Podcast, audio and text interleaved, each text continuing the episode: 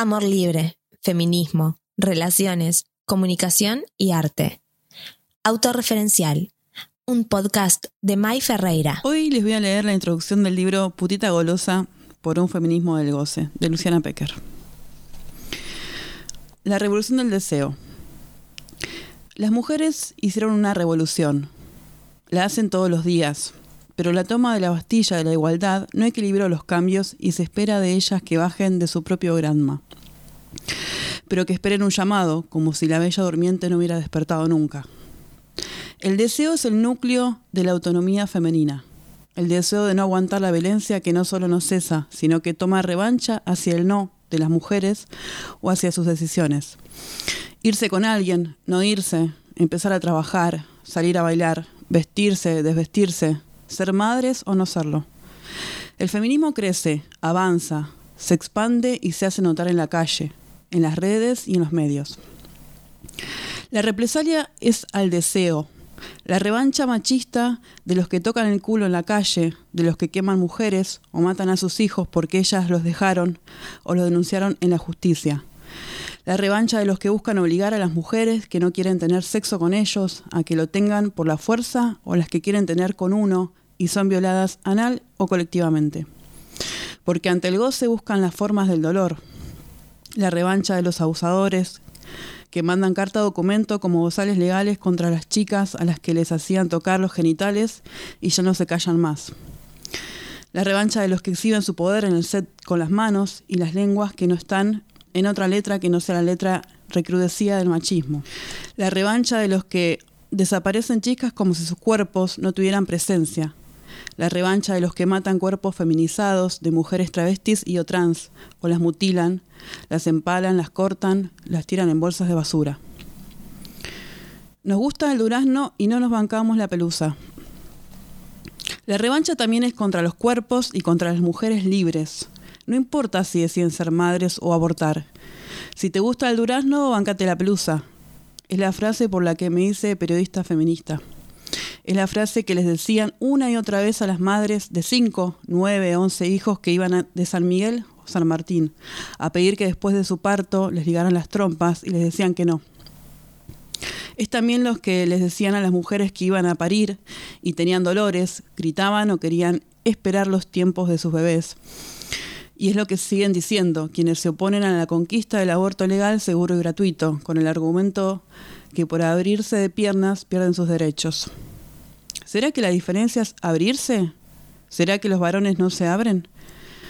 La gran conquista de las mujeres no es solo que les guste el durazno, los y las que les gusta a cada una, que ya no hay una sola fruta ni una sola forma de ser mujer, sino que ya no hay por qué bancarse la pelusa. En 2002 se aprobó la ley de Salud Sexual y Procreación Responsable, 25.673. Y los anticonceptivos son gratis. En 2006, la ley que establece el derecho a la ligadura de trompas de falopio, la ley del parto humanizado, se anunció en 2004 y se promulgó en 2015.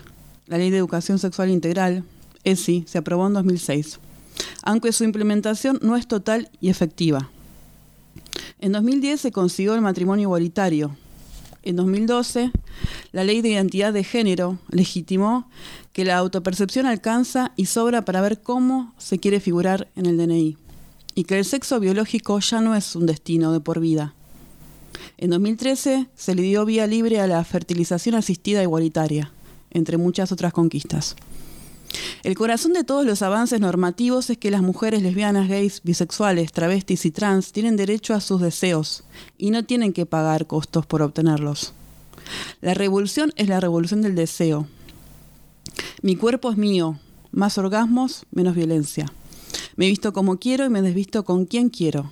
Son algunos de los lemas pintados en el cuerpo de las mujeres en marcha o con carteles sobre sus manos que grafican un movimiento político que de una manera inédita puso el cuerpo en la lucha y conquistó el cuerpo como placer público. La revancha contra esa lucha y la gran cantidad de conquistas no es solo el machismo clásico, sino un machismo exacerbado. La violencia tiene una contracara. No es igual ni comparable. El maltrato no es equivalente al destrato. Sin embargo, también se levanta como una forma de desaire. Es más difuso, pero también dispara como un dardo sobre la autoestima, la indiferencia sistemática cargada de desprecio de los vistos celulares, que desteje la independencia femenina en dependencia del varón deseado, pero esencialmente del propio deseo vuelto, tan contradictoriamente como la época, un enemigo imprevisto para las mujeres heterosexuales. Algo así como que si vos decís que tu deseo es tuyo, yo te corro la cara para que sepas que con tu deseo solo no vas a cambiar el mundo. Por eso, aunque no todas las feministas sean o puedan ser en momentos de tantos cambios, nada es estático sino móvil. Bisexuales o lesbianas, la potencia y prepotencia del feminismo lésbico abrió la puerta para sacar la mirada del deseo sobre los varones, en lo privado, público, político y cultural. Y sin dudas generó un paso adelante en la autonomía pública del movimiento de mujeres. En ese sentido, contar qué pasa con las mujeres heterosexuales no es dar por hecho que las mujeres son hetero, sino, por el contrario, ver qué dardos se tiran sobre las que están expuestas a un deseo de varones que, en el mejor de los casos, intentan vínculos más equitativos, de construirse y construir nuevas formas de pareja. En muchos casos no saben qué hacer frente a la revolución íntima y política de las mujeres. Y en los peores maltratan o, aunque sea menor, destratan como forma de mantener el poder, aunque sea el poder del deseo. En relación a los, a los varones, no se trata de un ataque. Por supuesto que no son aceptables los violentos, acosadores o abusadores. De eso no hay dudas. La revolución es un sismo que genera muchas veces, como el erotismo o el amor, fricciones, desencuentros, destemporalidades y dolores, pero también habilita nuevas formas de encuentro. El desafío principal es que los varones estén dispuestos a escuchar y a ser parte del cambio. No hay posibilidad de una sociedad incontinuum que haga como si no pasara nada.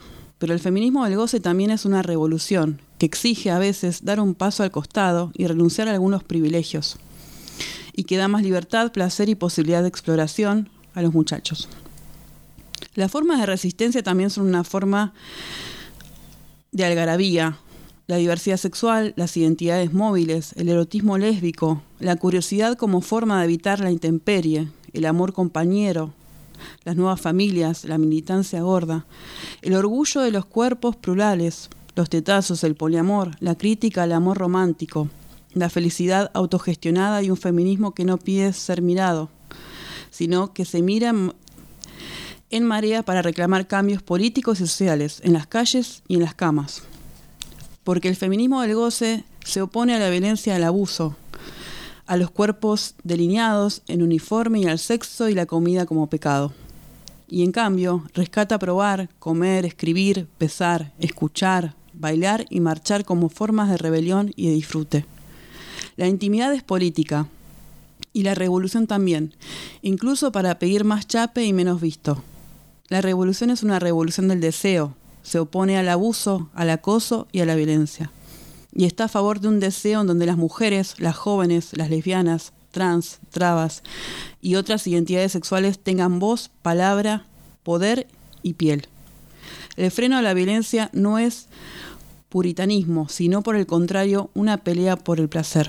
Si en nuestra revolución no hay abrazos, sexo y postre, no es nuestra revolución. Esto fue un podcast de autorreferencial. Si se quieren comunicar con la radio, pueden ir al Instagram arroba Radio La Turba o al Twitter arroba Radio Turba.